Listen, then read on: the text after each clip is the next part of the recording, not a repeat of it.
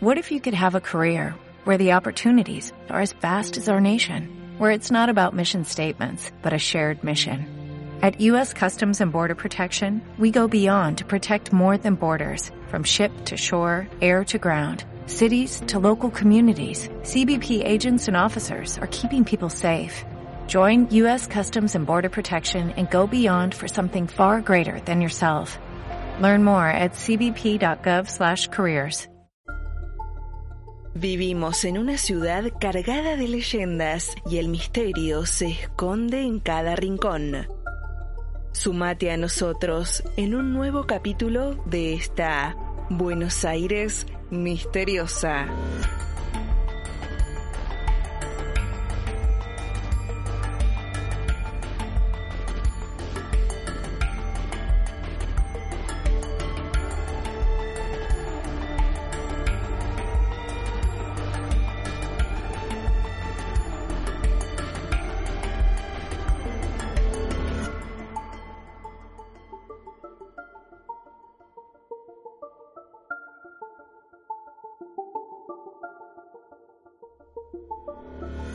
En la ciudad de Buenos Aires existen ciertos lugares que parecen desafiar cualquier tipo de lógica, calles que se cortan en medio de la nada y luego, cuadras más adelante, vuelven a aparecer, veredas completamente simétricas, caminos que parecen infinitos.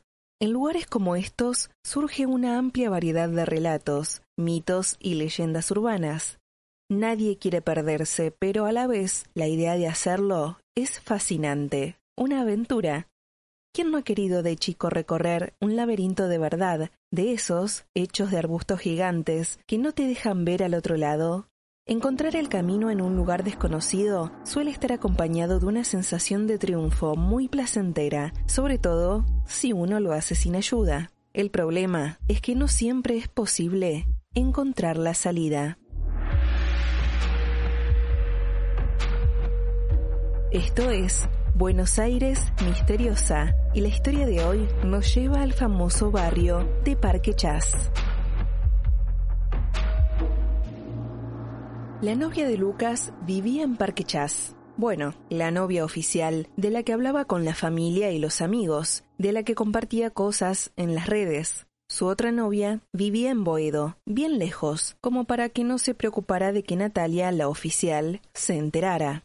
Si le preguntabas al respecto, siempre se defendía diciendo que lo de Boedo tampoco era algo serio. Ambos sabían muy bien dónde estaban parados. Era una cosa para divertirse un poco, sobre todo porque Natalia no siempre tenía ganas de tener sexo y Lucas era un tipo que se calentaba muy fácil. Él decía que era algo que debía hacer por prevención, ya que jamás se podría perdonar si llegaba a lastimar a Natalia.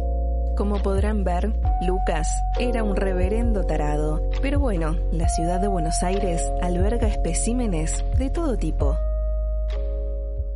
Ese día era el aniversario de Lucas y Natalia. Habían quedado en verse en su casa ya que sus padres estaban de vacaciones y no iban a molestarse si él se quedaba a dormir, que era la idea. Como Natalia no vivía sola, rara vez le tocaba a Lucas ir para su casa, pero el lugar era mucho más grande que su departamento, por lo que no se discutía si se les daba esa posibilidad. Además, Parque Chas le resultaba fascinante y le gustaba tener una excusa para adentrarse en sus calles.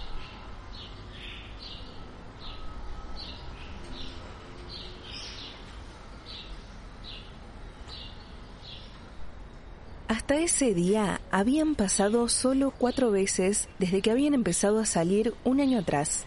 Las cuatro veces Lucas había ido caminando desde su departamento en Villa Urquiza y no había tenido ningún problema para encontrar la casa de Natalia solito, a pesar de las advertencias de su abuela. La abuela de Lucas había vivido gran parte de su vida en el límite entre Parque Chas y Villa Urquiza, del lado de Urquiza. Por suerte, ella siempre agregaba, Evitaba el barrio vecino como si se tratara de la peste y se la pasaba contando historias sobre el lugar, el cual se negaba a conocer con sus propios ojos. La gente que vive ahí está en algo. Es el culto del laberinto. Hay que tener mucho cuidado, solía decir cuando Lucas era chico y se quedaba por las tardes en su casa. La historia que más le gustaba a Lucas era la del taxista. El taxista estaba convencido de que si se metía por las calles laberínticas, de alguna forma llegaría más rápido a su casa al final del día. Entró derecho por Ábalos y al llegar a Berlín dobló a la derecha. Pensaba que así saldría triunvirato. Luego de andar un rato largo, bajó la velocidad en una esquina para prestar un poco más de atención a sus alrededores. Sentía que había estado manejando mucho más tiempo del necesario para cruzarse con la avenida. Entonces, otro taxi, que no atinó a bajar la velocidad a tiempo, lo chocó levemente por detrás. El taxista, como era de esperarse, se asomó por la ventanilla para putearle un poco y siguió camino. Era tarde, no conocía el barrio, no sabía si era una buena idea salir a esas horas de la noche a pedirle al otro la información del seguro. Podría tratarse de una trampa para asaltarlo y no quería arriesgarse.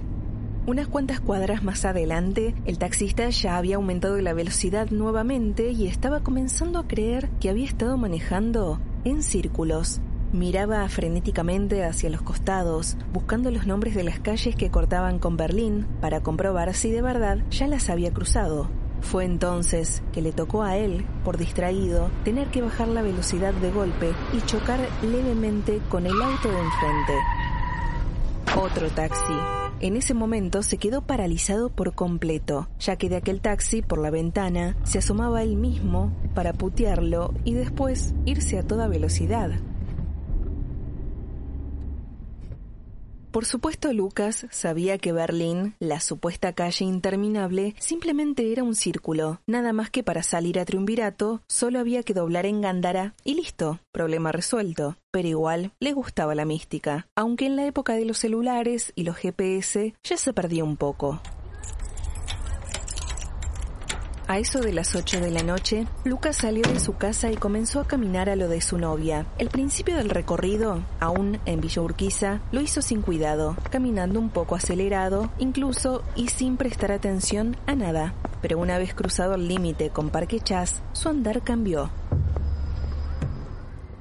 El barrio lo llamaba de una forma tan particular. Hay personas que, al caminar por Triunvirato, y mirar hacia adentro del barrio en cada cruce de las calles se han sentido sofocadas por la mínima idea de adentrarse en él, intimidados por las casas bajas que se alzan como grandes muros y los separan del resto del mundo, aún más que cualquier otro edificio podría. Sin embargo, en Lucas parecía generarse el efecto contrario. Necesitaba adentrarse en el laberinto. Era como si su vida solo llegaría a tener sentido si algún día se encontraba con el Minotauro en el centro. El secreto de Parque Chas no era, por supuesto, un minotauro real o cualquier otra criatura del estilo, pero eso no lo descubriría hasta el final de la noche. A paso lento se abrió camino por las calles angostas, disfrutando de un silencio ancestral que no se podía encontrar a ninguna otra parte de la ciudad, excepto tal vez en los cementerios. Cada tanto ululaba alguna paloma, pero de noche hasta ellas callaban, como si tuvieran miedo de lo que les podría pasar si perturbaban el barrio dormido. Para Lucas no había cosa más magnífica. Recién llegando a una de las plazas, se comenzaba a escuchar otros sonidos. Un perro que le ladraba a otro, la risa de un niño, el llamado de su madre que le avisaba que se estaba haciendo tarde y tenían que volver a la casa. Lucas observó la escena con una sonrisa. Por su mente jugueteaba la idea de formar una familia en este barrio. Tal vez esa noche habría de ser el día para empezar a planear eso. Sí, tal vez con una familia no sentiría la necesidad de tener a alguien más que a Natalia, ya que habría cosas más importantes por las que preocuparse.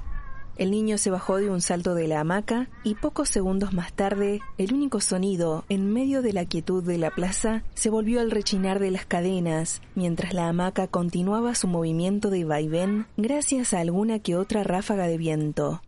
Lucas continuó camino y finalmente llegó a la casa de Natalia. ¿Y si tenemos un nene? fue lo primero que le dijo a la chica cuando abrió la puerta.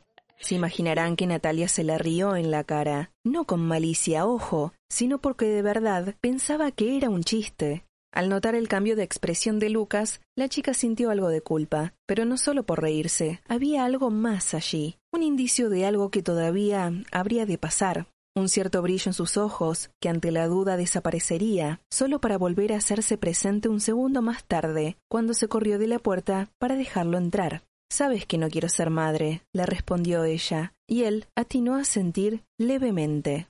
Ahora que lo pensaba otra vez, tal vez sí, había otras razones para tener a la chica de Boedo. Lucas amaba a Parque Chas, pero por algún extraño motivo, era solo cuando venía a ver a Natalia a la casa que recordaba todas esas pequeñas cosas que hacían que su relación no fuera perfecta, más allá de la falta de libido de ella.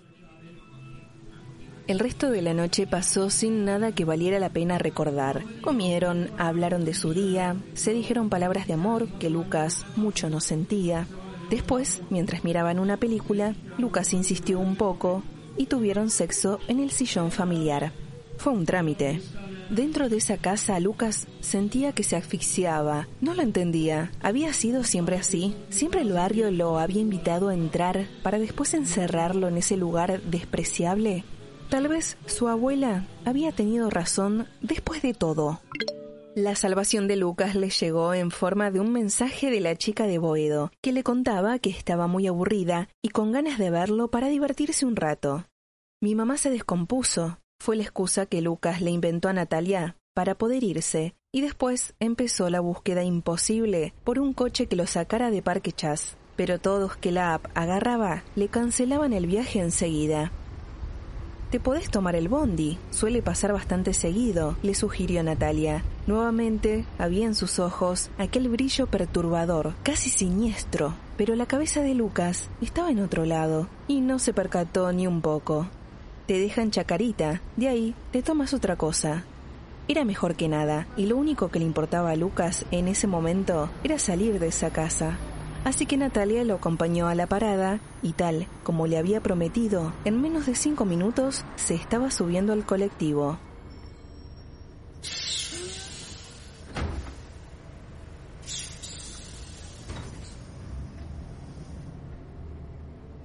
El bondi estaba completamente vacío, pero esto no le llamó la atención a Lucas, ya que era bastante tarde y por la zona la gente no solía movilizarse después de cierta hora.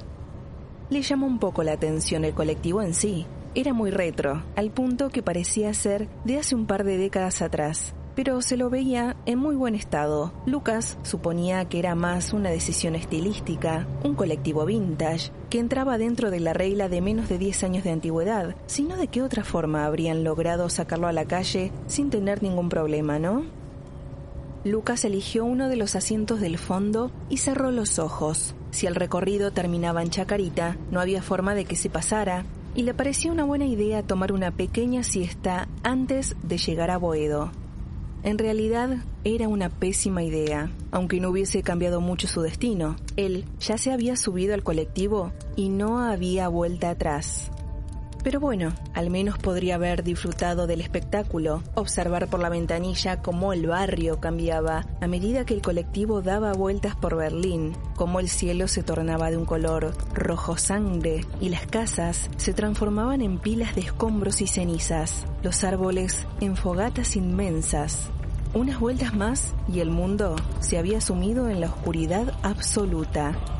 Ya todo había sido consumido por el fuego y no había llama alguna que iluminara el cielo, si es que éste aún se encontraba allí.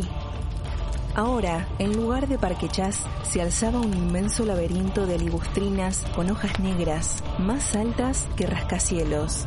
Entre los diversos caminos se movían sombras de un lado al otro, pertenecientes a criaturas inimaginables. El colectivo frenó de golpe y el cuerpo dormido de Lucas siguió de largo hasta chocar su frente con el asiento de adelante. Por supuesto que el golpe fue suficiente para despertarlo. Con algo de dificultad se levantó del asiento y miró a su alrededor. No podía darle sentido a lo que estaba pasando, a lo que veían sus ojos. Lucas buscó con la mirada al conductor y este se dio vuelta dejando ver con claridad que se trataba de un cadáver de cuyo cráneo salían dos grandes cuernos de cabra. Te bajás acá, pibe.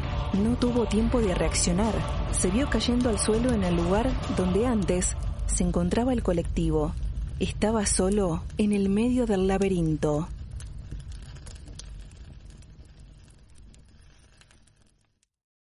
La chica de Boedo se llamaba Julieta y había sido la mejor amiga de la infancia de Natalia cuando aún vivía en Parque Chas. Apenas llegó a su casa, Natalia la llamó para agradecerle por haberla contactado y contado la verdad. Julieta le dijo que no era nada, que entre ellas tenían que cuidarse. Antes de cortar, le preguntó cómo estaba el barrio. Como siempre, también te cuida, respondió ella. Julieta se rió un poco y quedaron en verse uno de esos días. Buenos Aires Misteriosa es un podcast que adapta las leyendas de la ciudad de Buenos Aires. Si te gustó el contenido y quieres ayudarnos a crear más historias como esta, visítanos en www.buenosairesmisteriosa.com.